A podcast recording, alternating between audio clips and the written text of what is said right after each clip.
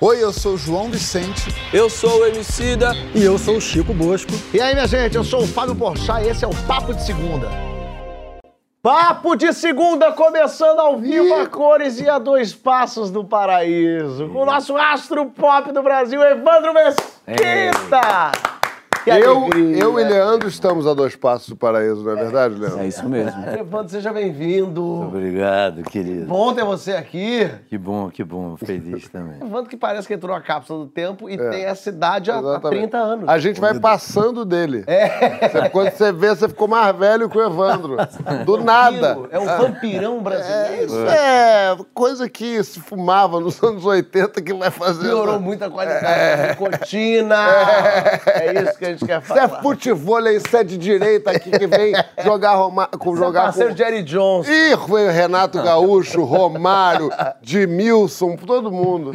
Heloíso. Heloíso. Claro que os meus infernos astrais estão aqui, meus mercúrios retrógrados estão. Muito bom. Joãozinho, Chiquinho, Cidinho, tudo ah, bom. Muito, muito bom. E com este ídolo aqui, nós começamos falando do poder de inspirar. A Beyoncé, não sei se vocês ouviram aí, lançou a música nova, Break My Soul. Hum. A letra fala de se reconstruir, se libertar, e acabou virando incentivo para fãs do mundo inteiro pedirem demissão.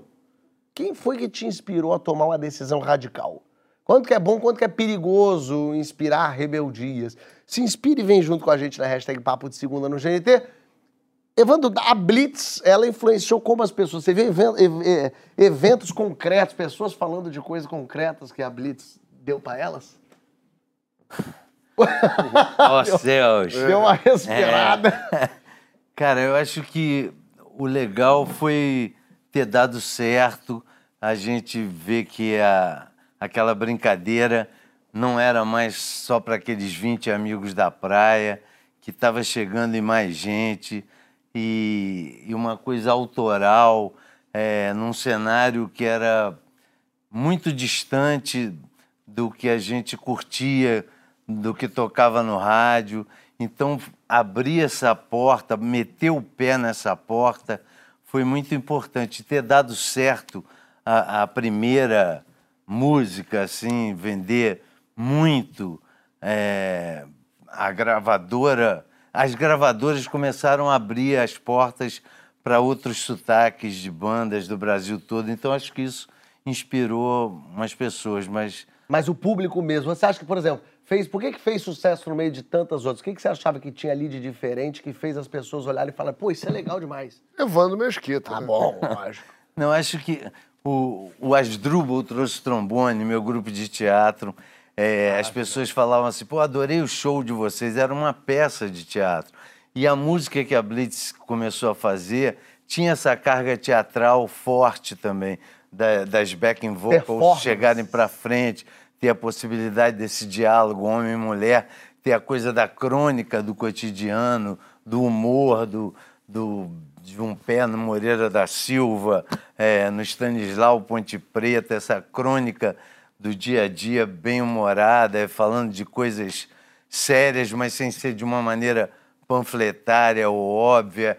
Eu acho que o pacote inteiro, uma, as caras da gente, as cores da gente na época tinha uma coisa dark, né? O rock and roll era preto, não sei o que. A Blitz veio com esse vento no coqueiro, assim, é, com Qual a verdade ano, nossa. Qual foi o ano que vocês surgiram? 80, assim? 80, 81 a gente começou no underground fazer shows aqui e ali.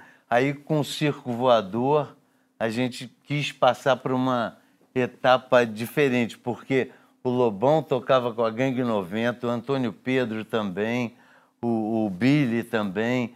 Então, e a gente ganhava um chopp, um sanduíche. E para disputar com, com a, com, a, banda mais colocada, aí eu falei, pô, vamos partir para uma outra etapa ou vamos brincar de outra coisa. Mas foi Essa... tudo pensado, desculpa, João, ah, foi tudo pensado assim? Ou, você, ou foi muito da onda? Não, muito da intuição. É, jogando bola no Caxinguelê com, com o Caxinguelê é um campinho ali no Horto. A gente sabe. O, o, Jorge Davidson, que é um, era um executivo da, da Odeon e era peladeiro, falou: Olha, o Máriozinho quer conversar com vocês.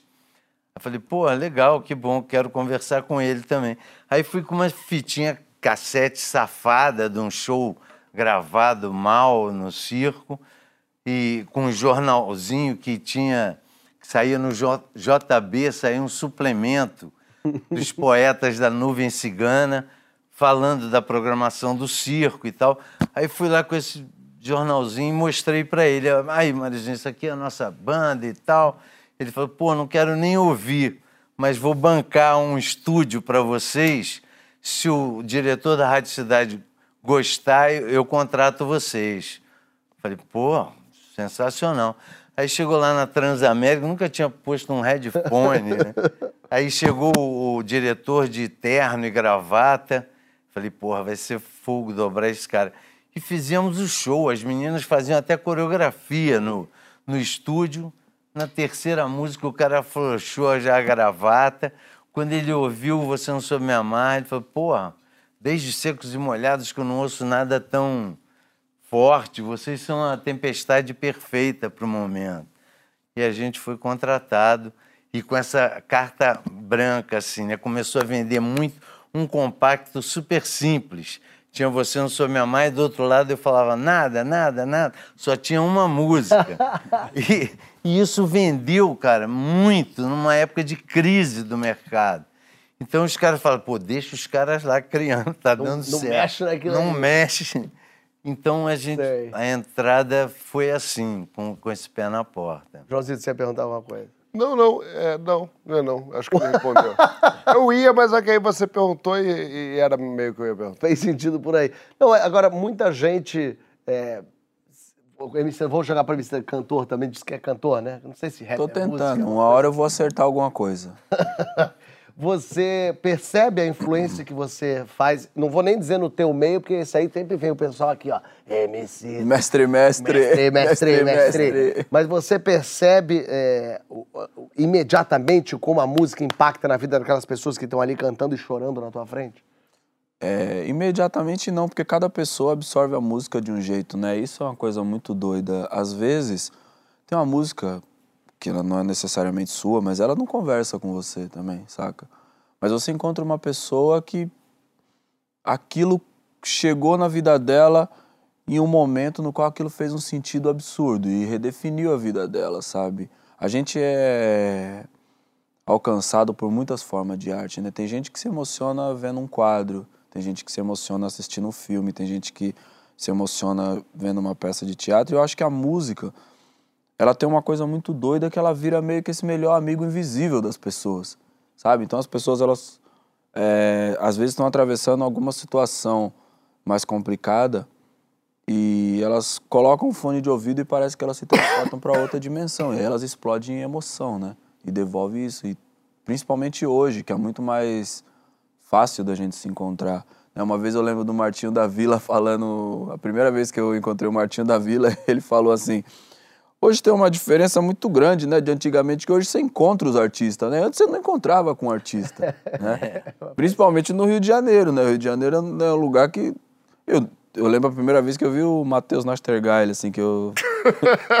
tipo, tava no Marcou? Jardim Botânico, lógico, tava comendo um, um salgado, passa o Matheus Nastergaile com um cachorro, falei, pô, isso aqui não tem em São Paulo, não. Sabe? É diferenciado. a- quando você encontra uma pessoa que produziu um espetáculo, um, um filme, um disco e aquilo marca a sua vida, eu acho que você explode em emoção porque tem um sentimento que se desenvolve, aquilo marca muito sua vida, saca? Eu vejo muito na, na molecada, e aí falando específico no ambiente como o rap, o rap tem uma outra dimensão, que não é meramente só um gênero musical. Tem uma coisa muito profunda, a qual as pessoas elas se dedicam, se devotam, aquilo vira um código de conduta, um estilo de vida. Então, quando as pessoas encontram com a gente, elas querem retribuir isso aí também, dizer o quanto aquilo transformou a vida delas, o quanto a visão de mundo delas era de uma maneira e de repente passou a ser de outra.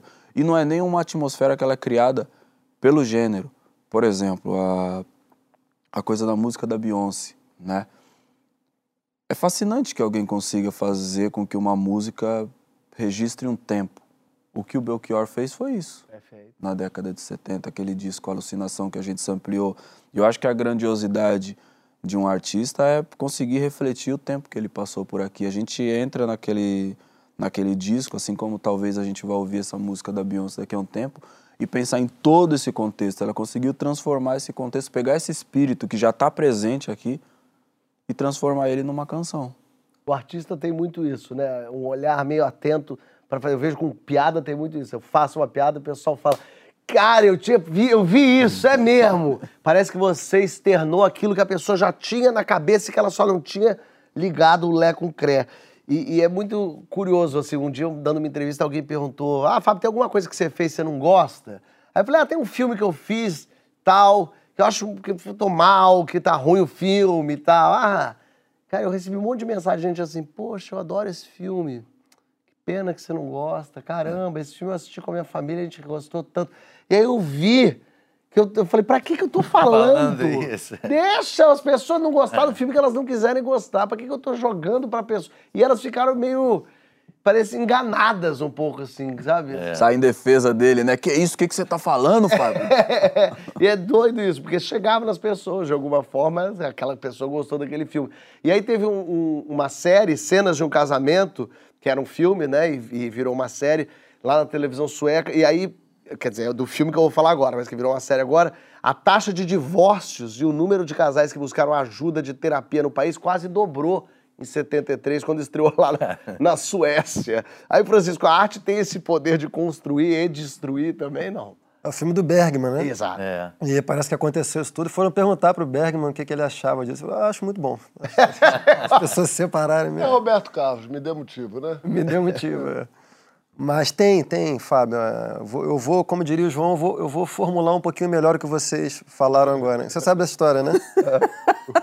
parece, que eu, parece que o Caetano tá lendo meu livro, estava gostando do livro, tudo, e, e- e comentou com o João. E o João falou assim: É, Caetano, mas você sabe, né? Francisco formula bem as coisas que eu converso com ele. então eu vou formular Mas eu não vou mentir, é verdade. né? Vou formular o que você estava falando aí. É, é, a arte tem um, tem um poder enorme de, de conseguir dar forma a experiências sociais e individuais que as pessoas estão sentindo ali e muitas vezes não conseguem nomear, não conseguem entender qual o sentido daquelas experiências, mas elas estão sob o efeito daquela experiência, né?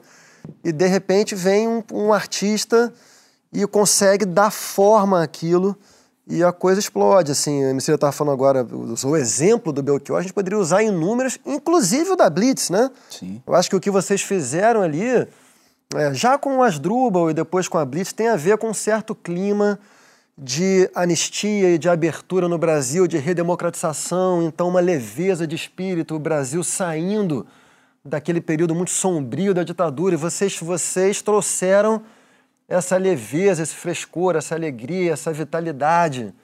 Você vê assim também? mano? Sim, eu acho, não, acho que em 82 ainda, a gente ainda estava muito em ditadura. Muito em ditadura. Tanto que a gente teve duas músicas censuradas e pra gente foi uma surpresa e, e um orgulho, assim, pô, pô, só Gil, Caetano, Chico. e os caras ouviram o nosso disco, mas jura, os caras ouviram. E os caras... é, E, e como era o disco da, da companhia pro Natal, não dava tempo de fazer uma outra master. Então a gente riscou com prego essas duas... Não. É, e, e saiu é todas as famosa. bolachas É. com duas músicas riscadas a prego. Nesse começo, talvez não, mas o som da Blitz é um som muito marcante dos anos 80, né? Sim. Desse período. E aí o Rock in Rio em 85, Rock in Rio já tinha uma 85, coisas né? diretas, já. Exatamente. Mas o, o, o, o caso. Hoje em dia, talvez, eu acho que a arte talvez tenha menos esse poder, porque hoje ela concorre com outras formas de, de contágio que são muito poderosas também. Eu acho que hoje a forma mais poderosa de contágio está nas redes sociais, assim, onde surgem ondas que produzem espécie assim de efeitos manada que fazem com que as pessoas reajam de maneira muito parecida. Eu acho que está mais nas redes sociais do que na arte, muito infelizmente. É, infelizmente. Porque a arte é o, é o- é o lugar da desalienação, assim, a- enquanto as redes sociais pode muitas vezes ser o lugar da alienação. Mas enfim, O, o, o caso mais emblemático até hoje disso é um romance do final do século XVIII do Goethe, Goethe. que é Os Sofrimentos do Jovem Werther, Olha ele aí, ó. Que é um, ah, O um rapaz próprio que chorava quando Werther. transava. Um dia vocês vão ouvir essa história. E o, o Werther, ele, o Werther, ele, ele se suicida por conta de, um, de uma paixão não correspondida. É foda. E aquilo, e aquilo desencadeou uma onda de suicídios em vários países da Europa. O romance foi proibido em alguns países, foi queimado em praça pública em outros. E não era só o suicídio, era o romance tocou nas cordas de uma experiência social europeia geral que estava todo mundo sentindo, ninguém sabia nomear e aquilo despertou, né? A, a- a filosofia é capaz de fazer isso, o pensamento é capaz de é, dar sentido a uma experiência social, mas a arte faz isso por meio dos afetos, né? E eu acho que isso é que torna a coisa muito poderosa. Assim, a arte dá sentido, ao mesmo tempo tocando cordas emocionais, afetivas. Aí fica uma coisa muito forte, né? O nosso, a nossa amiga Beyoncé fez muita gente querer. Ó, o Joãozinho já vem rindo pra você. O que será que vem pra mim? Fez muita gente pedir demissão e Mas eu modificou. já quero te parar aí. Foi ela.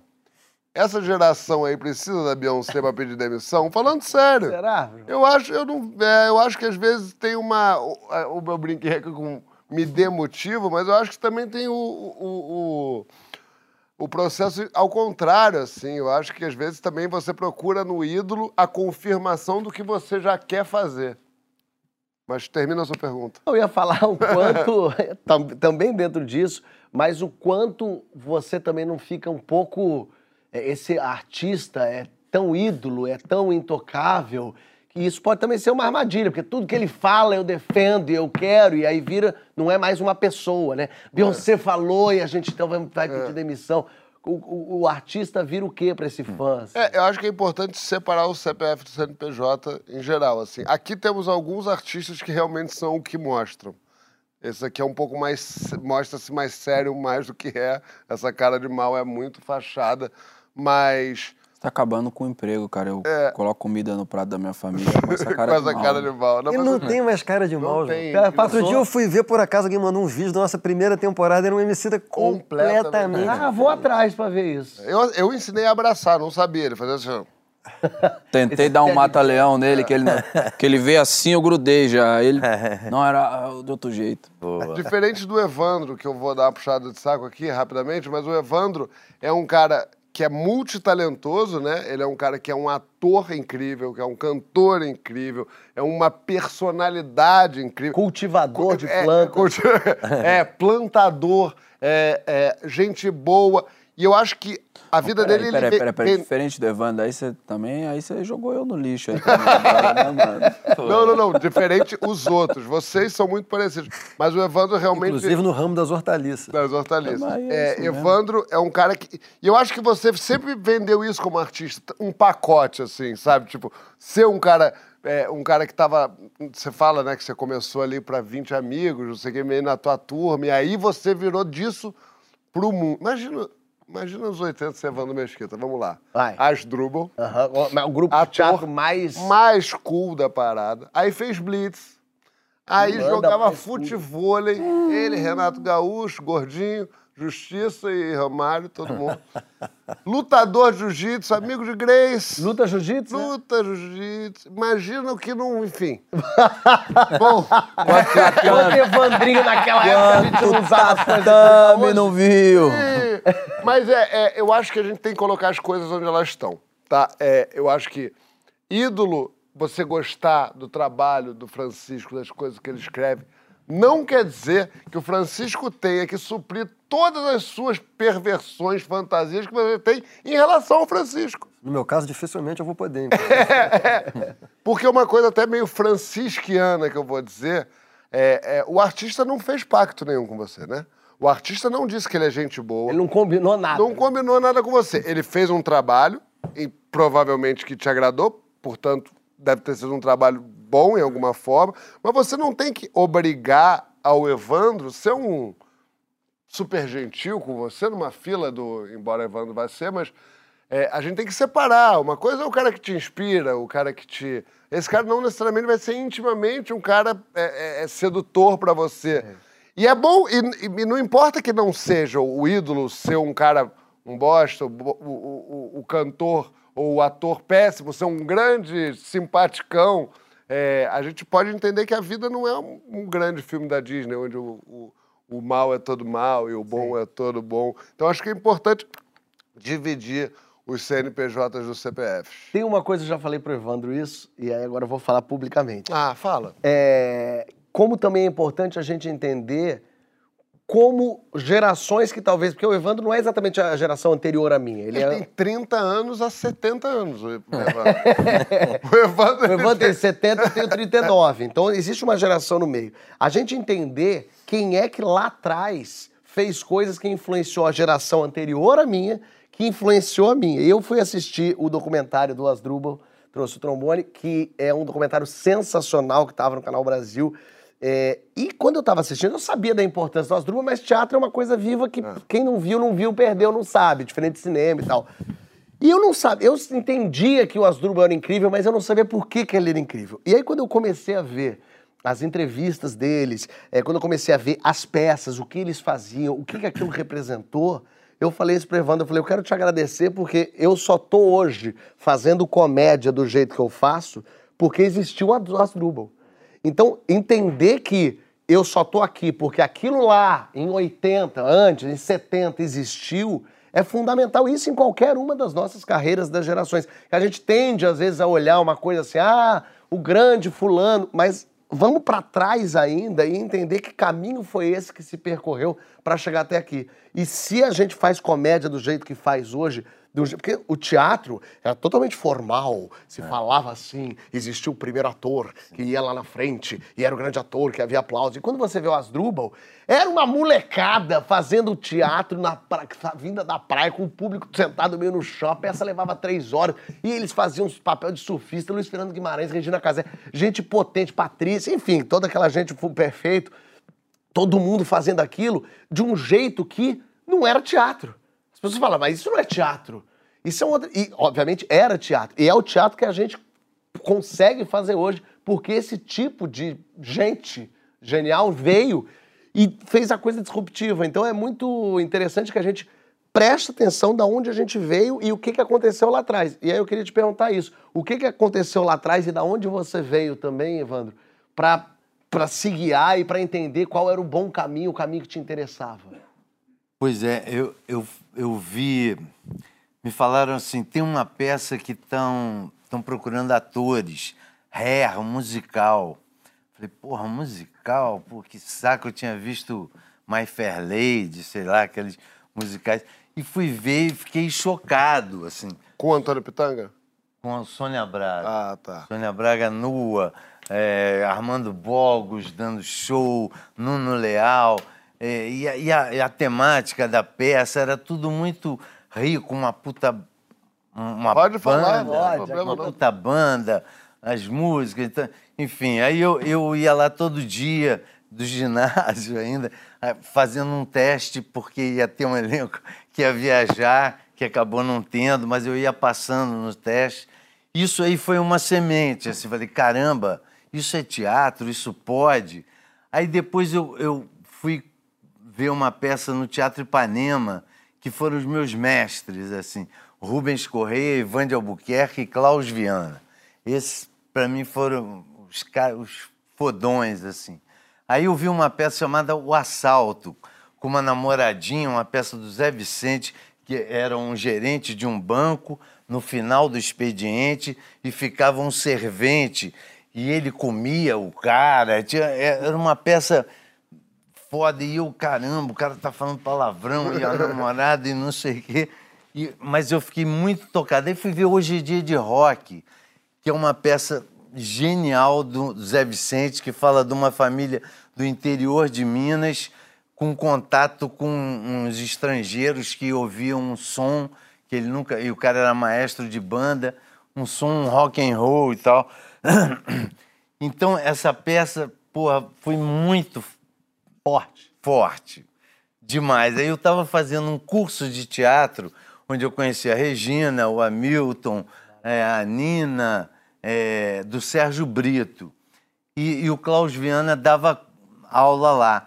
E eu era garoto, tinha uma disponibilidade corporal, assim, bacana. Ele gostava do meu trabalho. Ele me chamou, você não quer ir lá no Teatro Ipanema vender uns livros na, da peça?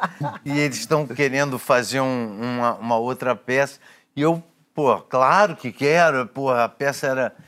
E aí, rapaz, eu entrei na peça, comecei a entrar na peça e, e tinha um personagem lá, eu, era o Elvis Presley, que era um mecânico de moto que ela via como se fosse o Elvis, uma, uma, uma, uma ficção assim dentro da peça. E uma vez o- Cacá Versiani, que fazia o Elvis, ele não, não veio. Aí o Rubens entrou no meu camarim e falou: Vem cá, você sabe o texto do Elvis? Eu falei: Porra, sei, vejo todo dia aqui. Então faz, o Cacá não veio, não sei o quê.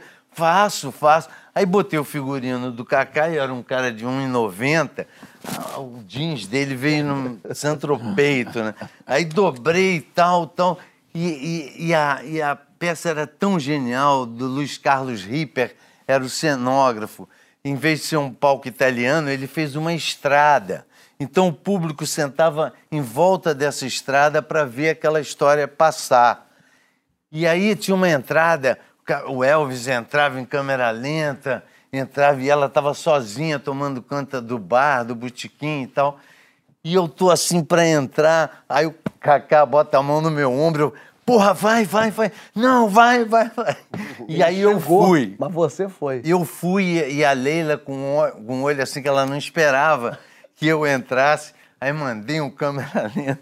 E aí sentava no, no balcão.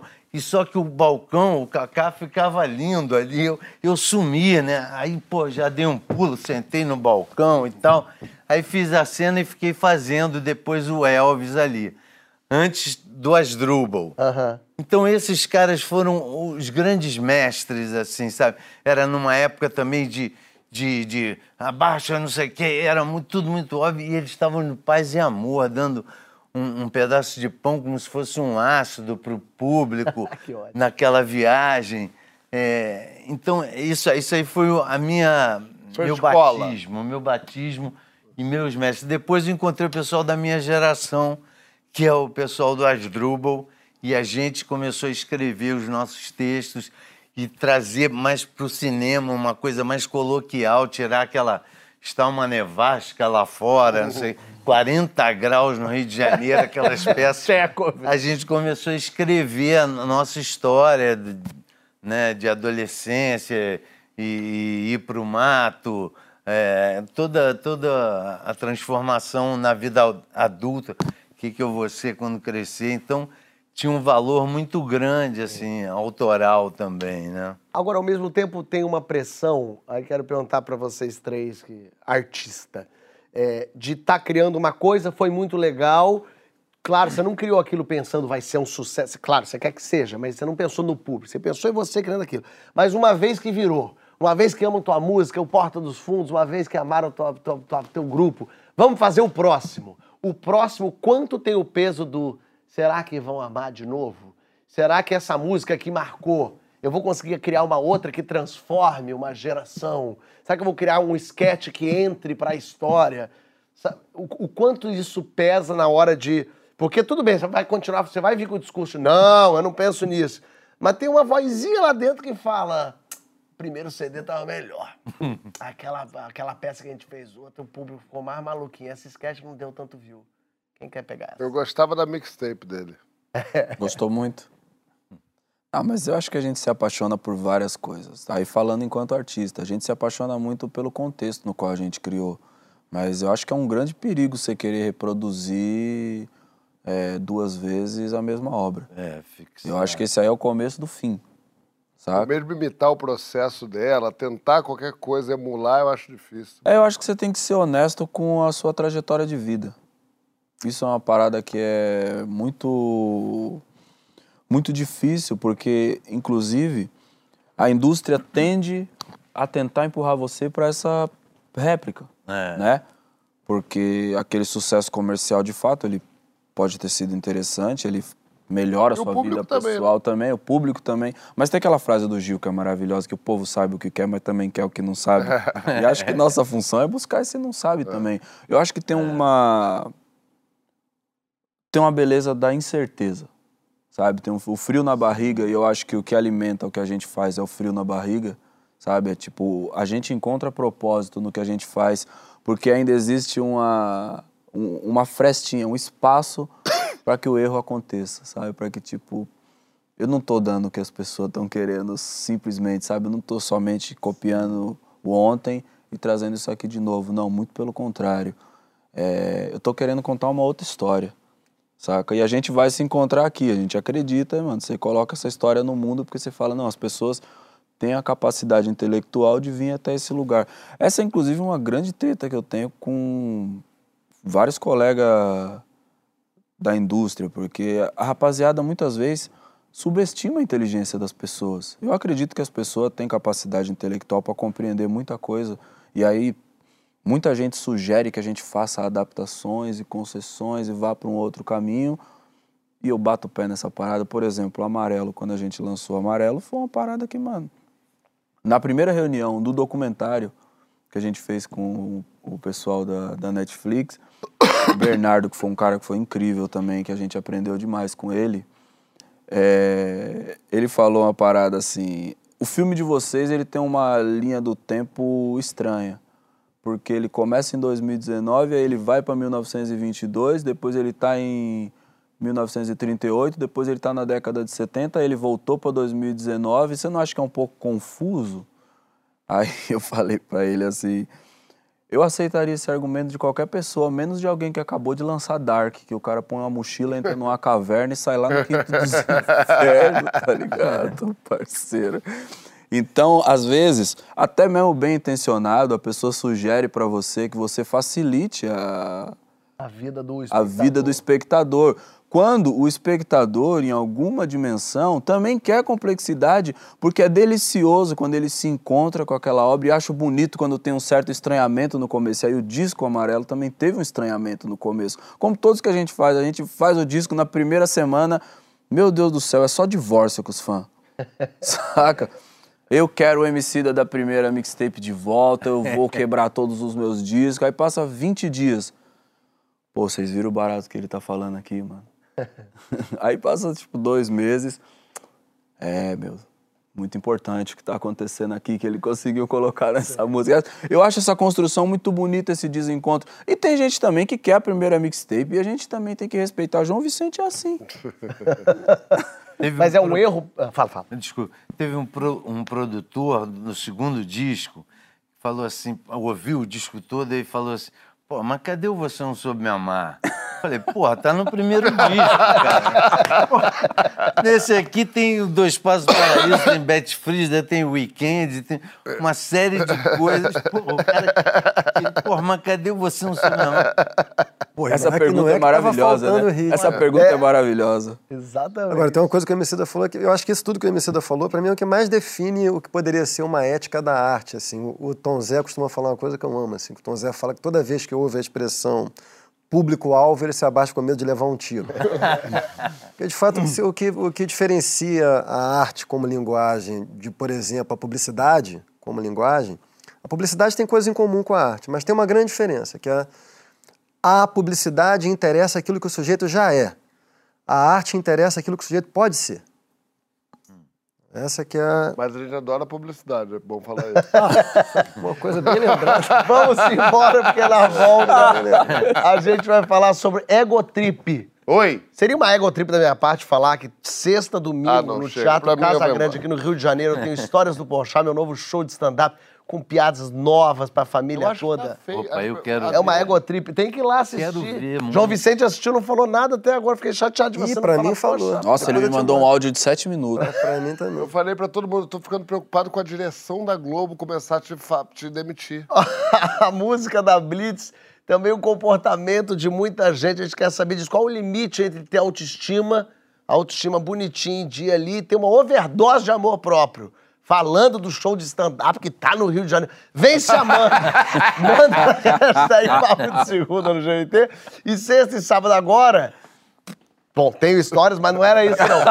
Tem o Festival LED, Luz da Educação, lá no Museu do Amanhã, com palestrantes internacionais, oficinas, feira de startups, exposições, batalha de pitch. Tem também o encontro do papo com o Saia Justa. Sim, debatendo as conexões entre educação e cultura. Eu e o Chiquinho vamos estar lá com a Luana e a Larissa do Saia. Vamos receber ninguém mais, ninguém menos do que a mulher mais linda do Brasil, Isa. Exatamente, a mulher mais incrível, a mulher mais talentosa. Olha, Isa. Não tá no TP isso não, Fábio. Não tá? engraçado. Eu acho que eu acabei me É. entendendo errado. Não, eu acho que até a Nathalie que... Peraí, ó, quem tá lá também é Cidola, pera, fica quieto.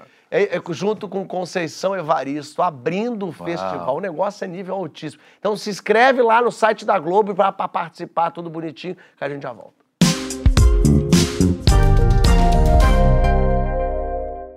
Eu leio pra caramba, eu sou lido. Você acha Bom que não, mas eu sou lido. A gente voltou com a Blitz do Papo de Segunda, Evandro Mesquita está entre nós, minha gente.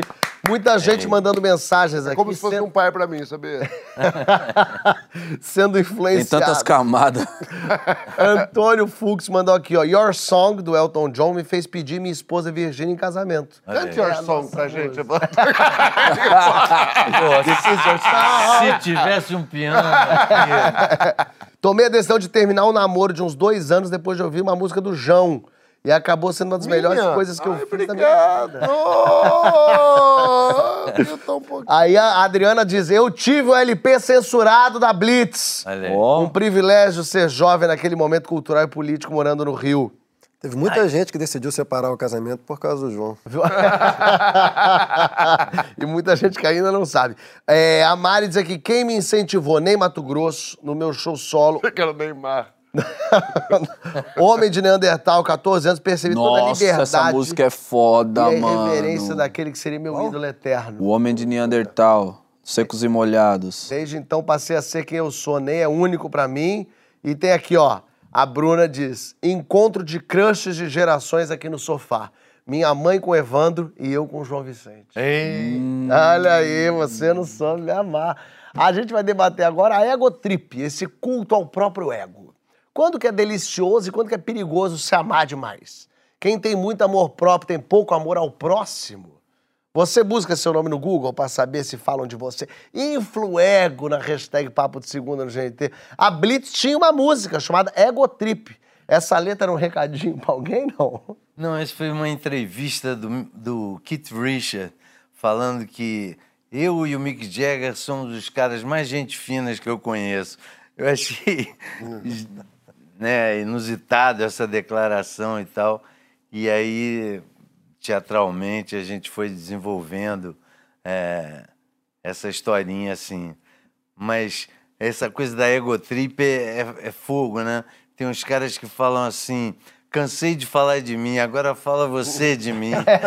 Evandro, a gente, eu, eu tava falando aqui, mas é verdade, você, você né, é um ídolo há muitos anos, muito famoso, muitos anos fazendo sucesso. Você já sentiu em algum momento que você tava, sua bolinha tava, seu balãozinho tava alto demais? Já, se- já, Por já você tava- mesmo, é, né? já, tá- já, já sentiu que você tava se achando em algum momento? Pô, não sei, eu acho que.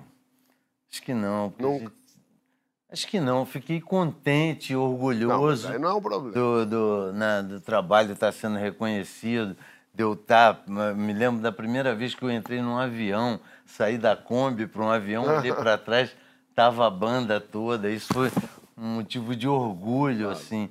Mas nunca caí nessa armadilha é, falsa e simplória do, do, do egão, do sucesso. O cara assim. amarra. É, é, a marra me incomoda um pouco. Eu me policio um pouco para não cair nessa. Porque é difícil não cair. Eu, eu lembro de um momento em que eu caí num, num deslumbramento com tudo, assim. Logo que eu me formei é, na Cal, e aí fiz a, a primeira peça, era o Paulo Gustavo, a Malu Vale que dirigiu a gente. Malu é uma grande atriz, era a primeira direção dela. E ela é muito conhecida no meio, muito respeitada e tal. Então ela levou para assistir a gente a nata. Do, lembro da nossa estreia, a Renata Sorrá, Drica Moraes vendo a gente. E eu lembro, assim, de de ir olhando aquilo e pensando que loucura. Cheguei lá. Cheguei lá. Eu lembro de um jantar na Caprichosa que tava Renata Sorra, Matheus Astergaio, é, eu, Malu, e eu... Eric aqui- Marmo, se não me engano. eu não? ali, eu comecei a achar aquilo muito sedutor. E, e as pessoas assistiam a peça, eu e o Paulo muito jovens, então meio uma descoberta. As pessoas, ai que legal, é, é bom, que texto legal, que coisa boa.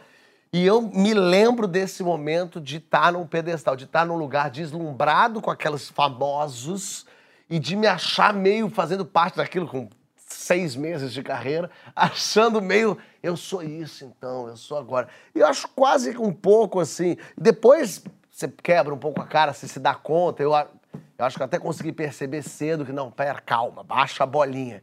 Mas assim, acho meio natural que também você, de repente, alçado a um posto legal, conseguindo umas conquistas, que você também mude um pouco quem você é e Você sente que você quebrou a cara?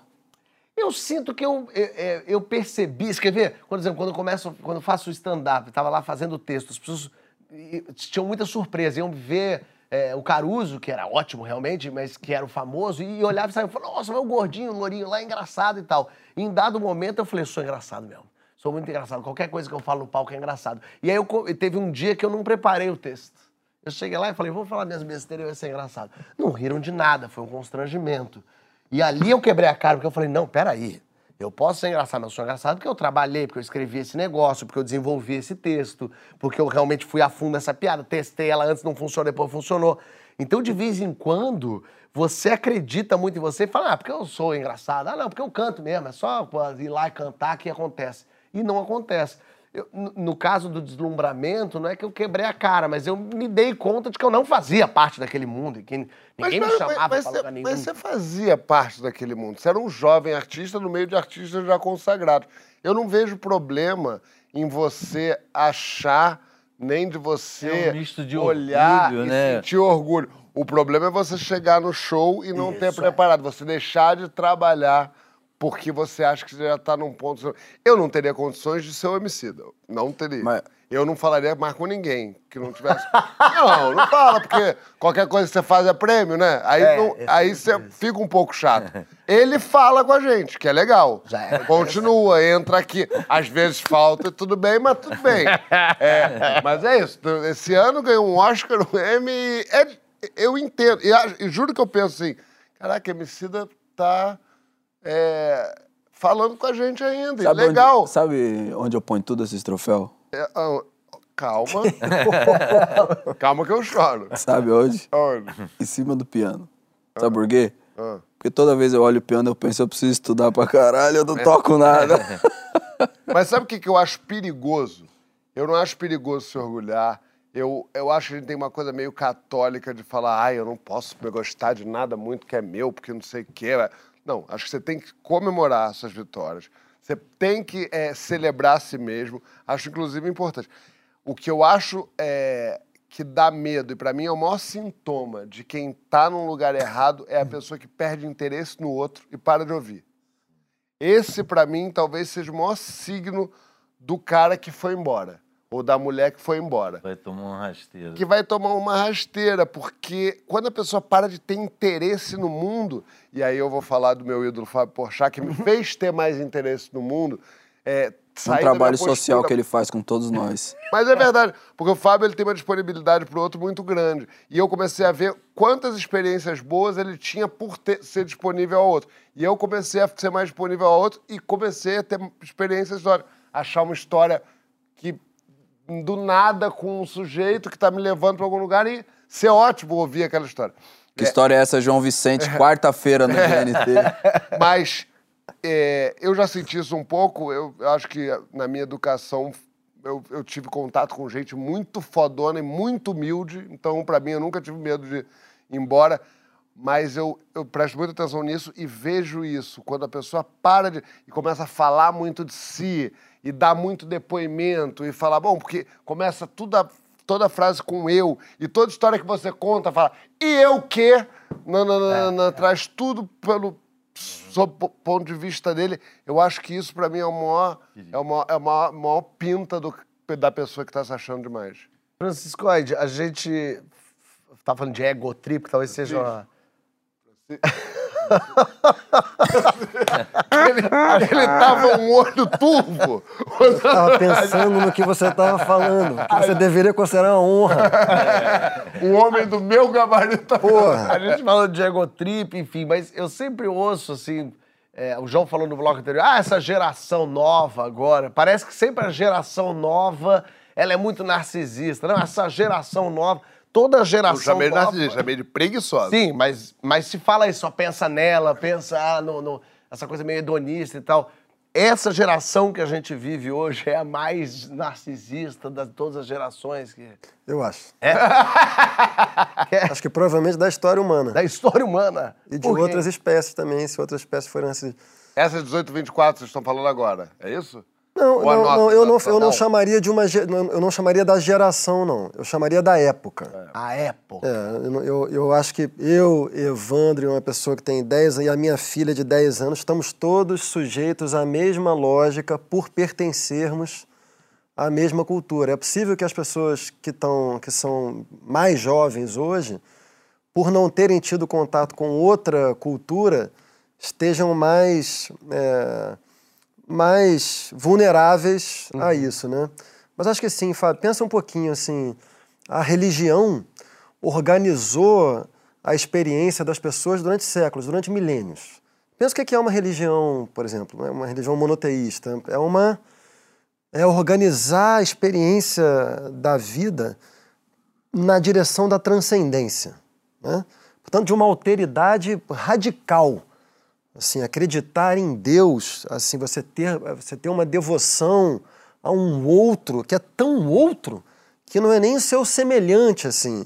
Pensa o que que é o efeito disso em termos da sua organização psíquica, assim. Agora corta, tá? E vem para as décadas mais recentes, assim, onde eu acho que, há, que há as sociedades modernas, né? Porque tem muito, muitas épocas dentro da mesma época, né? Mas o que a gente vive vem sendo nas últimas décadas uma cultura progressiva da imagem, em primeiro lugar, e a imagem é o registro do narcisismo mesmo, assim. É, e depois, assim, de uma cultura da irradiação da própria imagem para a maior quantidade de pessoas possível, veículos de massa e tal, e mais recentemente da irradiação da sua imagem para todas as outras imagens todo o tempo. É o momento em que a gente está vivendo. Seita do TikTok. Que é o que é o TikTok. Eu acho que é realmente o estado da arte, do, do- da irradiação de si permanentemente. Então, assim, é, eu realmente acho que o narcisismo é o mal do século. Como se dizia no século XIX, que a tuberculose era o mal do século. E o remédio me parece que é o mesmo, viu, Fábio? Assim, o- os médicos no século XIX recomendavam aos, aos tísicos, aos tuberculosos, uma estadia nas montanhas. Eu recomendaria aos, tic, aos tiktokers o mesmo. Ótimo. Dá uma passeada, pega um solzinho, assim, lê um Pular livro na cachoeira fria. se desconecta um pouco, porque brincadeiras à parte, assim, eu já falei isso aqui várias vezes, narcisismo é uma coisa que a gente tem que, a gente tem que entender o que que é o narcisismo. Narcisismo é uma coisa. É muito importante que a gente tenha suficiente autoestima para nos permitir ter confiança de se relacionar com o mundo. Uma pessoa com muito baixa autoestima, uma pessoa a quem o mundo trata mal, uma pessoa que tem déficit de reconhecimento, é uma pessoa que vai estar muito fragilizada para poder se realizar no mundo. Isso é muito ruim.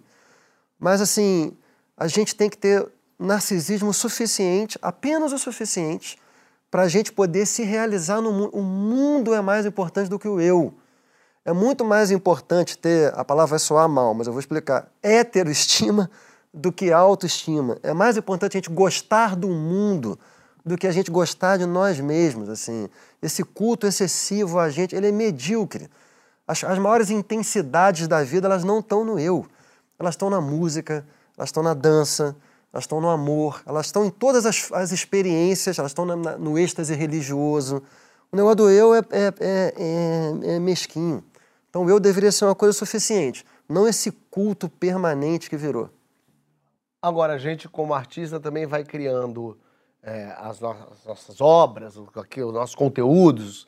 É, e claro que a gente quer que o público, que atinja o público, o público entenda, que o público goste, sei lá. Mas ao mesmo tempo é uma. Todo mundo sabe que é isso. Uma hora está lá em cima, outra hora está lá embaixo, e assim é. Como lidar com isso, Evandro? Você que está há tanto tempo fazendo isso e fazendo bem, e fazendo coisas como o Asdrubal, um dos grupos mais importantes do Brasil, o Blitz, incrível, uma coisa revolucionária. Como chegou, teve algum, qual momento você falou, ih, rapaz, chegou uma outra geração que está influenciando mais ou está chamando mais atenção? Não que a, a, você tenha ficado apagado, mas você não é mais a novidade, o pessoal já viu uma, duas coisas tuas falando, obrigado, Evandro, deixa eu olhar aqui. Você passou por isso e como passou por isso? Ah, toda semana. Não, é, é, acho que a, a, estrada tem essa coisa da, das paisagens maravilhosas, das descobertas e as curvas perigosas. Acho que isso tudo vai construindo a, a personalidade do artista, vai influenciando na, na, no seu trabalho, né? Essa é, o espelho, né? Ver ah, as outras coisas acontecendo e não ser totalmente influenciável, mas você sempre se inspira nas coisas é, que você acha que vai trazer cores para o seu trabalho de uma maneira legal. Eu me lembro assim, a gente no Asdrubal, ainda falando do Asdrubal, a gente saindo do Rio aqui com um puta sucesso, fomos para Porto Alegre, um teatro de mil lugares, e, e, e é, no primeiro ato as pessoas, um silêncio na plateia, era um teatro de mil lugares, tinham 400 no primeiro dia, eram três dias. E, e a gente no bastidor, pô, os caras não estão entendendo nada, não estão curtindo nada e tal. E, e, no final foi uma ovação, assim, eles entendiam a peça de uma outra maneira, de uma outra maneira que, diferente do Rio de Janeiro, assim, uhum. sentiam a dramaticidade daquela história, daqueles adolescentes querendo ser alguma coisa e tal. É, e isso está sempre vivo, assim, né?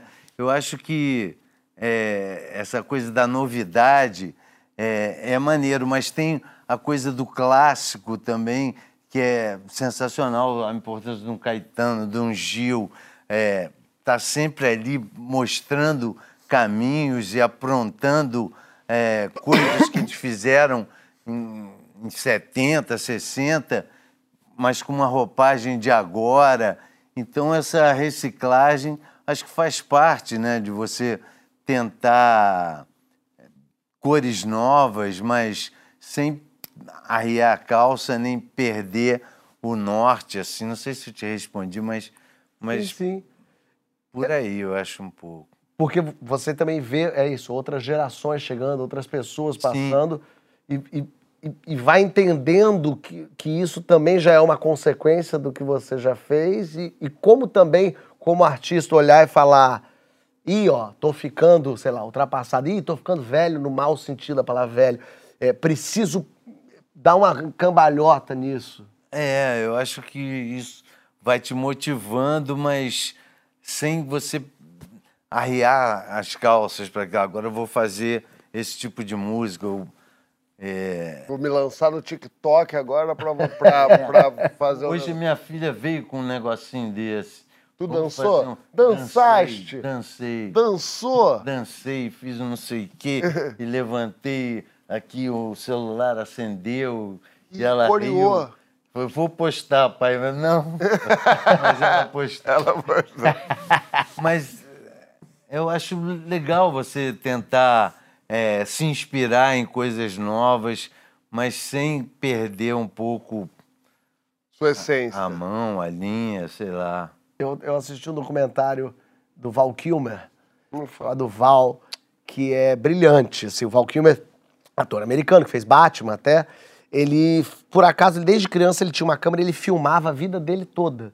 Com os, com os, com os irmãos pequenininhos, ele fazia filmes, ele quando fazia teatro, ele quando foi ficando famoso, ele uma estrela, ele em decadência, ele filmou tudo, assim. É um documentário muito forte, duro, e o Val Kilmer era um galã, Né? Ele foi o Batman, ele fez coisas maravilhosas. E eu lembro que eu comecei a assistir. E é uma tristeza, porque ele vai decaindo, decaindo, decaindo. E por acaso ele ainda teve um câncer na boca, na garganta ou na língua, não sei. Então ele tá tra- traqueostomizado.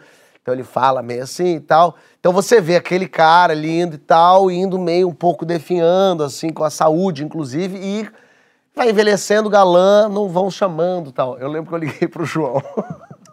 eu parei no meio e falei, João, assiste esse documentário porque ele vai te derrubar. Ele vai te destruir. Foi, cara. Vendeu bem o peixe, né? Ele me- eu botei Você comprou esse assistir, peixe aí? Eu não consegui assistir 10 segundos. Mesmo, ele não assistiu. Eu- Sério? É, é muito ruim, é porque é se vê. É, não porque, nem porque eu tenho o tamanho do Val Kilmer, nem. Não, sim, mas... Mas, mas é uma história muito triste com alguns elementos que encostam na minha história e podem encostar no meu futuro. Só gatilho, só gatilho. Só gatilho. Mas o que o Evan tava falando é isso. Acho que a gente tem que sempre, nós senhores de idade, temos sempre que né, não perder a nossa essência, né, fazer o que a gente acredita, sem perder isso. Para mim, a genialidade do Caetano, uma das, das genialidades do Caetano é essa, não perder o contato com o agora. Com o novo. Com o novo, com o agora. Ele tem o dele. Ele tem o dele, ele, ele, ele tem ali a profundidade, as coisas que ele quer dizer, as coisas que interessam a ele, a tradução do mundo lá que ele leu, que ele viu, que ele experienciou. Mas ele não precisa ficar em si mesmado e perder o contato com o agora. Porque o agora também existe. Eu acho que o problema dessas pessoas que vão perdendo a noção do outro é porque acham que a existência dele Basta. basta e não basta. Na arte não basta. Raríssimos são os casos. Na arte em lugar nenhum acho que basta. Né? Você ser simplesmente uma flecha que não se, se afeta com vento nenhum e vai, apesar de todos, seguir um caminho. Eu sei o meu caminho. Eu sei. é, primeiro, é uma história chata, e segunda, e segundo, perde qualquer coisa de disso, de, de vida, né? Do que está em volta. Eu acho que é, é, é ruim isso. Não queria ser essa, essa, esse tipo de gente, não, que perde contato com Eu tive uma, uma porrada agora recente, né, agora não é pra divulgar minha peça, mas é falando dela, porque eu, eu fiz stand-up de 2007 a 2017 todo final de semana. Então fui do zero, que em 2007 comecei a fazer, nunca tinha feito na vida, 2017 fazendo meu show solo e, e acho que fazia bem. Faz- era divertido, o público ri e tal. Parei, ah, parei, 2018 eu não fiz, 19, aí pandemia, segurei, resolvi voltar a fazer stand-up. No fim do ano que vem, falei, ah, deixa eu começar. Que loucura! Um negócio que eu tinha domínio, que eu sabia fazer, que eu fazia bem. Eu voltei a fazer com texto novo, comecei a me apresentar em barzinhos, parecendo um imbecil. Eu não conseguia falar direito o texto, eu estava inseguro, eu estava nervoso. O texto que eu achei que era hilário não era. E aí eu, lógico, eu tive que então trabalhar, né? Desenvolver, lapidar, fazer, ir mal um dia, para ir bem no outro, para falar, "Ih, esse pedacinho aqui funcionou, esse outro não funcionou. E, mas, e lógico, colhendo os louros, agora fazendo a peça que ainda está se moldando, mas que obviamente já tem uma cara, é, eu, eu penso que maravilha passar por isso. Que bom se sentir humilhado como artista, fazer uma, uma apresentação de 10 minutos num barzinho e falar. Foi horrível, eu errei uma coisa, eu não falei a palavra errada, eu gaguejei, eu tropecei. Porque no fim das contas é- são essas trupicadas, são essas decepções que fazem, logicamente, com que o show hoje seja um show que eu olho e falo, ai, que bom. Mas é muito doloroso testar uma coisa diferente, fazer um show novo, fazer um outro tipo de piada, tentar não cair no fácil, no óbvio. É muito ruim. O legal é cair no óbvio e dar certo, que aflição que dá. É desse desconforto aí que nasce uma obra admirável. Tomara. É, meu mano, porque acho que a parada do ego é o seguinte, da, da ego trip mesmo, você se apaixona pelo passado. Você se apaixona pelo que você já fez. Pelo que já deu certo. É, e você fica casado com aquela bronca lá, entendeu? De 5, 10 anos atrás e eu fiz o maior não sei o quê, e vendi tantos ingressos e trouxe tantas pessoas, alcancei não sei quantos milhões, milhares de views, saca? E eu acho que essa incerteza, esse eu vou tentar, mas não sei se vai dar certo, vou arriscar, eu acho que essa é a coisa mais valiosa da trajetória. saca? Enquanto artista. É daí que surge o, o próximo passo grande. Eu acho que é, é- é por isso que tem gente que vai lá assistir. Pagam a gente justamente porque a gente tá se arriscando e, e se trupicando, né? Sim. É, Pra tentar fazer um negócio diferente. É, eu acho que o pessoal gosta do, do- da corda bamba. É, é. da- de ver. Tanto é que quando é, você vê um, um Se o MC da Manhã lança um disco muito parecido, parecido com o Amarelo, a primeira crítica, não que não vão criticar se for diferente, mas. primeira também, vamos falar. É, mas a primeira crítica vai ser é, mais do mesmo. Tá fazendo de novo a mesma coisa. Vambora, que na volta tem as pessoas mais inconvenientes do mundo. No avião, no busão, no restaurante, na praia, no teatro, cinema. Quem é a pior pessoa do mundo pra se ter do lado? Maceta seu ódio na hashtag Papo de Segunda no GNT que a gente já volta. Gente, o mundo precisa saber que existe um cinema digital. Esse lugar se chama Ponto Cine, que só passa filmes brasileiros, vejam só, a preços populares, mas populares mesmo, tipo 6 reais a inteira, 3 reais a meia. Esse cinema fica em Guadalupe. Ele foi fundado pelo dramaturgo Adailton Medeiros já há 16 anos e se tornou uma das maiores referências culturais do Rio de Janeiro. É, como tantos outros espaços, teve que fechar durante a pandemia e o Adailton, que é o seu fundador e diretor, agora está tentando reabrir. Então, estão lançando uma campanha de arrecadação solidária. O link está aqui embaixo. Ó. É, quem puder, dá uma força, vale demais. Vamos nessa, vamos participar. Voltamos com o Papo de Segunda e o convidado mais boa onda do Brasil, que todo mundo queria ter como amigo, Evandro Mesquita está aqui. O pai que eu tenho nessa vida. A gente tem aqui algumas mensagens do Twitter, ó, já entrando no nosso papo, que a gente vai falar de gente inconveniente. É, então, para a dona de casa aqui, coloca: pessoas inconvenientes são pessoas falsas, fofoqueiras. Ih, olha aí. Tá, mas a Débora diz: não dá pra suportar gente mal-humorada, com cara de fruta azeda, em qualquer lugar e ser insuportável. Não, mas MC é legal, olha. Muita gente acha. Sandra Reis diz: altamente irritante, pessoa comendo no cinema e fazendo barulhos mil. E o cheiro insuportável de pipoca. Melhor não ir ao cinema, Sandra. Pipoca. Eu por isso não vou. A Ana Carolina. Homens que acham que compraram duas passagens e sentam com as pernas abertas no ônibus. Pessoa inconveniente. Aí tem um aqui que eu gostei uh, de uma, de uma provocação que diz a Melo 1400. Você suportaria alguém igual a você durante 11 horas de um voo transatlântico do seu lado? Interessante, eu acho que eu não suportaria, não. Eu sou chato. Não, com certeza não. Você não suportaria. Você suportaria. Você ia ficar conversando com você pra sempre. Pode ser.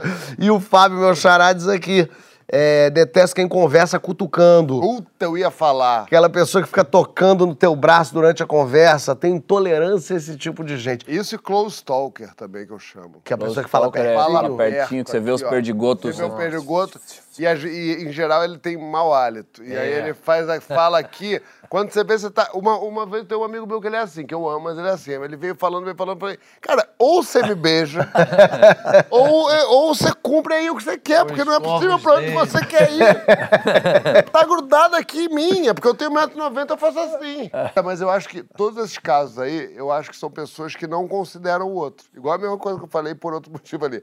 É gente que não. Chato é quem não ouve. É quem não considera o outro. Quem não tá com as anteninhas ligadas, que tá enchendo o saco. O chato, em geral, tá falando uma coisa que na sua cara tá óbvia que você não quer ouvir. É. Tá- ou tá fazendo alguma coisa que tá óbvio que você não E a quer. história é longa, sempre. E o timing é lento. E você já olhou pra todas as direções e não consegue e dispersar. O chato se acha mais interessante, né? É, ele Ah, acha que mano. importa. Tem essa frase que é: o chato é a pessoa que tem mais interesse em você do que você nele. Acho que é do Milu. É, é muito verdade isso. Às vezes a pessoa tá falando uma coisa, parece a final da Copa do Mundo pra ele, pra você é só o. A- a- Um nada. Minha filha, aí minha filha, bom, tá quatro anos, né? Você fala, hum, Ei. Ô, Evandro, o que que você- como é que você define uma pessoa insuportável? Putz. E quero exemplos. E cite três nomes da última novela. Ele veio na cabeça. Não, tem, tem situações assim em show, né? Aquele cara meio bêbado que. Bêbado, é. Puta, bêbado é uma merda. que quer falar com você, alguma coisa importante. Aí Quando você, tá cantando? você não quer, não, no intervalo da música, você não quer olhar aquela porra daquele cara falando. Mas aí você olha o cara, porra, o que, que esse cara tá falando? Aí você pede, pessoal, só um minutinho, o cara tá falando alguma coisa, bota o microfone até pro cara, o cara. "É, mas por que acabou a grande família? Eu adorava o Paulão. Porra, meu irmão. Tá Mano, no meio do show. No meio do show, você tenta. que acabou. bicho. Você não é muito alugado, não, Evandro? Em festa, por chato? Tem cara de ter sido muito alugado. Um pouco, mas eu aprendi a driblar. Assim, É? Um pouco, é. Você é bom de driblar? Você tem que passar adiante o teu chato. A verdade é. essa. Porque todo mundo tem meio chato, aquele que chega e você, cara, lá vem ele. Mas você tem que entender um pouco o que, que é esse chato, porque geralmente o chato gosta das. Tem alguma coisa que é muito chato que ele gosta. E, e talvez. A gente é sempre o chato um pouco do outro. Então, Não é, não. Pra você repassar, você tem que pegar esse assunto aqui e falar. Francisco mesmo que comprou uma casa agora em Itaipava. Que o cara, ah, a casa em Itaipava é comigo. E eu já, ó, já joguei sai fora, né? bonitinho pra eu ele. faço isso também. Eu dou esse, esse ping-pong aí também. Se eu chego ali e vejo que, Você mano, é dá pra ele outro chegar no João, eu... Você é outro que é muito alugado também. Pô, sabe que eu tenho um amigo que eu amo muito, chama-se Padre Fábio. É meu grande amigo da atualidade. A gente tem se falado muito, outro dia a gente vai numa festa juntos. Calma. Menino, a quantidade de chato que cola nesse homem pra falar sobre a religião, sobre a vez que encontraram com, que encontrou com Deus, eu não sei o quê. E ele, eu acho que por conta da formação dele, ele mete aqui. Mas tem gente que é especialmente alugada. Caetano Veloso. Nossa. Meu Deus do céu, é insuportável. Porque ali a pessoa fala assim, é agora ou nunca? Eu vou agora falar e... E é isso, é a última vez mesmo, então eu vou falar É. o que ele se pôr. Sidão também é um pouco alugado. Tu é alugado, Sidão? Sim, mas eu comprei um atenuador de volume. É um negócio que você põe no ouvido, ele abaixa 35 decibéis. e eu- Quando eu saio na rua agora, eu. Não, ele é invisível, assim, é tipo um negocinho de gel, assim. Então, às vezes, eu fico aqui. Tu nem ouve que estão te chamando. Eu só aceno e sorrio agora, dependendo do dia. Você fica assim. é Não, as foda. pessoas se transformam um pouco. Uma vez, a gente- outro dia a gente tava num, jantar, um cara chegou no meio do jantar, bicho. E começou. eh, Era um cara assim, bem normal, assim, bem. Mas transforma, né? Aí ele era tipo um louro de olho azul, assim, tipo um cara é, de, com uma roupa meio, meio playboy, assim. E ele virou rapper quando. E ele tava. Não, eu- ele tava conversando normalmente, né? Tava conversando, Tava conversando normalmente. normalmente com a rapaziada. Quando a Emicida chegou, ele falou: Mano, barato é louco, você tá entendendo? Sei que ele nem sotaque de São Paulo tinha. Ele virou é o cara da. Ele virou de cachoeira. Não sei o que aconteceu com ele. Mas no fim das contas, é, é, folgado é uma pessoa como, hein, Francisco? É uma pessoa que não se, não se percebe, não quer se perceber, não tá nem aí. Primeira coisa, quando tiver apertado nos, com o chato, pode mandar pra mim que em mim morre. Eu sou muito Bate e grosso. escorre na parede. Eu sou bem grosso. Como Ah, assim, Francisco? Eu sou grosso. Como? Você fala pra grosso. pessoa? Eu corto. Tá Assim, eu já fui muito gentil e, e muito oprimido por coisa, por pessoa chata. Então, em um momento da minha vida, Mas o que, que tu faz? eu parei. Eu sou rude. Mas você fala claramente, você tá Falo, diferente. falo. A Ana fica passada. A Ana fala, Francisco, meu Deus. Eu, eu não gosto de sentir que. eu- é isso que você falou. é, eu sou muito gentil com quem vem falar comigo que eu não conheço e, que, e, e porque gosta de mim. Gentilíssimo, eu adoro receber isso e tal. Agora, quando eu sinto que a pessoa está abusando e eu já mandei alguns sinais de que passou e a pessoa continua ali, aí viram a chave. Eu já acho que eu estou sendo maltratado. Eu não gosto de ser maltratado. Eu não tenho a menor dificuldade, eu falo com a maior franqueza mesmo, corto. Tá Acabou. chato, querido. Tá Não, acabou, chega, eu não vou mais conversar. Eu tenho isso aí também. Depois que vira o barato e o fiote sempre fala, mano, não vai até lá. Ele avisa os caras, mano. Que aí depois quando chega, parça, é na canela. É, não. Mas desse jeito também, porque também acho que é isso. Também não gosto de ser grosseiro. Mas é, tem pessoas que elas não têm a menor preocupação com o outro. Pois é, aí, eu- aí eu considero que a pessoa não merece mais respeito. É. É. Por que que Aí nesse tá ponto eu me sinto autorizado a, a ser rude. Agora, folgado eu tenho muita dificuldade também, Fábio. Porque o folgado não é uma pessoa que está em folga com a própria vida, é uma pessoa que está em folga com a vida alheia, né? Esse é que é o problema, né? Ah, mas o mano meteu um pezinho ali do lado do. Porra, do banco O- do. E o pé aqui, velho? Mas se pudesse entrar com o isqueiro, eu metia no calcanhar dele. aqui. Deixa eu te falar, pode. Isqueiro pode. Pode? Pode. Isqueiro Ah, então pode? vou levar. É doido, né? Isqueiro pode de avião. Você, então, ou seja, já tem aí seu... Podia, pronto. É, tá queimar a unha dele, Tá safado. resolvido. Mas, mas é, bom, lógico, o bêbado é um inferno. O bêbado acho que talvez seja o maior inconveniente de Cara, todos. bêbado, tem uma história de bêbado Não, absurda. e pra gente que não bebe, então, Ô, bêbado, tipo, eu, não, eu, eu não bebo, dou uma bebericada. Ah lá, ele também não vinho, bebe. Entendeu? Uma vez eu tava voltando do velório de um amigo meu há muito tempo. Saca? Vai fazer uns 15 anos. E eu voltando de metrô, lá do Hospital das Clínicas. Eu tava triste, tinha chorado pra caramba. E eu sentei aqui, né? Peguei, fiz a baldeação lá na linha verde, fui pra linha azul, que eu tinha que ir até o Tucuruvi, tô aqui, triste, chorando ainda. Senta um bêbado do meu lado. Ele faz assim, Fábio. E bem comigo mesmo, que eu sou sensível à chatice de bêbado, né? Ele vem do meu lado, assim, ó. Põe, a- põe o cotovelo aqui no braço, assim, ó. Você tá triste, tá pensativo, olhando pra frente. Ele faz aqui, ó. Aí eu não quero entrar na brisa do bêbado. Aí fica cabisbaixo. Mano, ele fez isso. Ah, mereceu, aí valeu, aí valeu. Aí ele falou, tava na gandaia, né? O Máriozinho Rocha, que tinha uma muito boa, que ele fazia assim, quando o cara era chato, fazia assim. Ô, como vai? Tudo bem? Você tá... Dava aquela empurrada no cara. Como é que você tá? Vai, Joga bem? fora logo. Dá aquela empurrada pra não dar chance pro cara. Mas chato é importante na- em festa, né? Eu já falei isso aqui. Chato dá, não deixa coagular gente legal. Que o chato chega aqui uma roda, tá Francisco, Fábio, Emicida e Evandro conversando. Coagulou. Chega um chato, já bufo. Já vai anda. cada um pro lado, vai dar uma girada. Sabe o inconveniente que eu, que eu odeio? E tô com o nome dele algum. aqui na minha cabeça, um- até um apresentador. Ele. Ah, eu sou, eu, eu sou sincero mesmo. Eu falo mesmo a verdade. Só que ele fala sem você pedir, sem você falar, e aí é só grosseiro. É só assim. Tá feia essa roupa, hein? Ah, eu falo mesmo.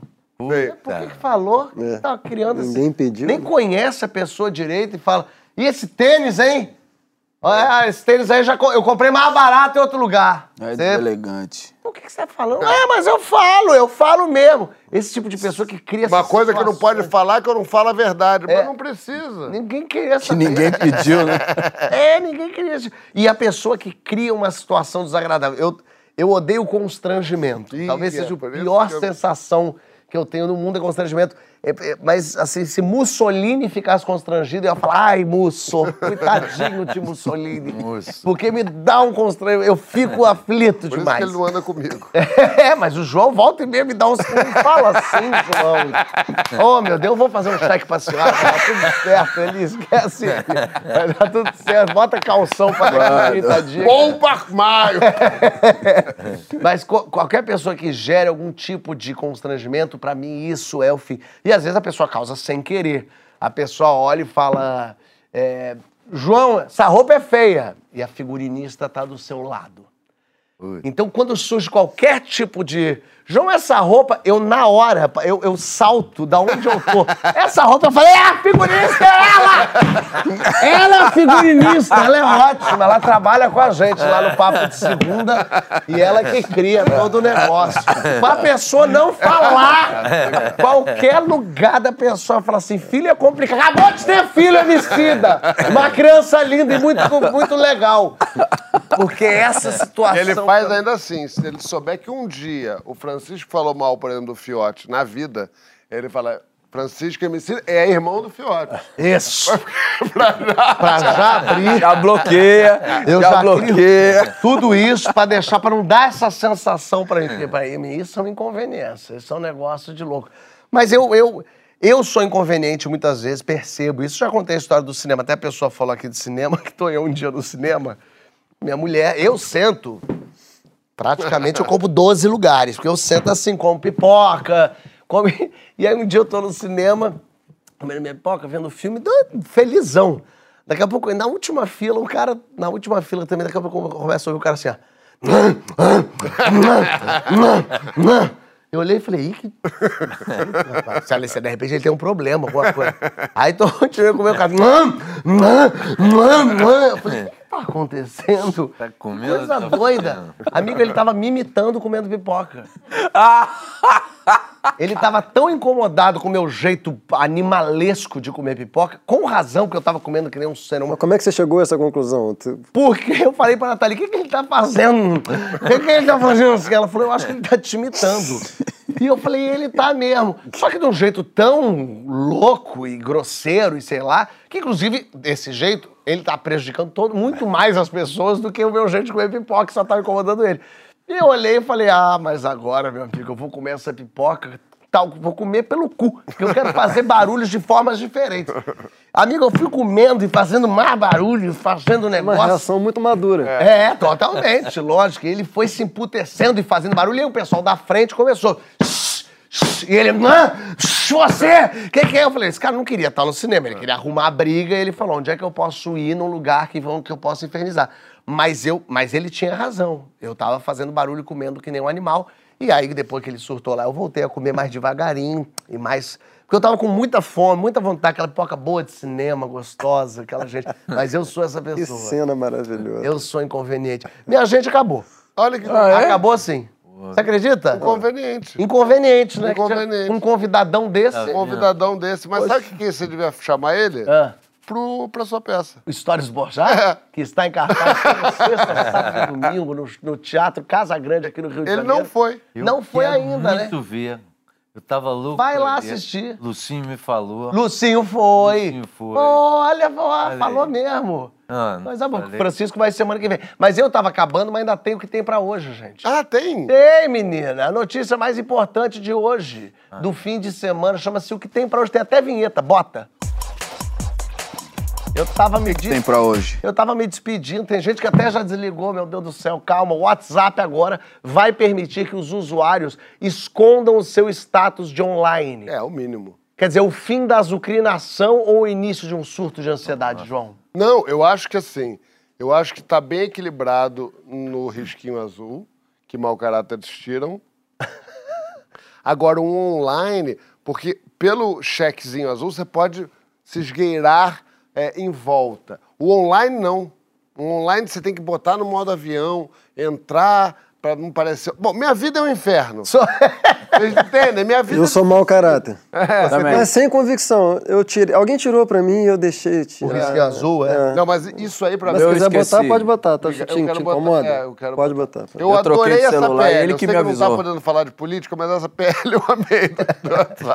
De não aparecer online. Porque no fim das contas você fica ali. Se ela não- pessoa ainda não entrou lá, ó. Ah, meu Deus do céu, mandei esse e-mail, ainda não mandei esse Eu tenho uma estrutura afetiva familiar muito bem estruturada, eu não tenho esse tipo de coisa, mas deve ter gente que sofre assim.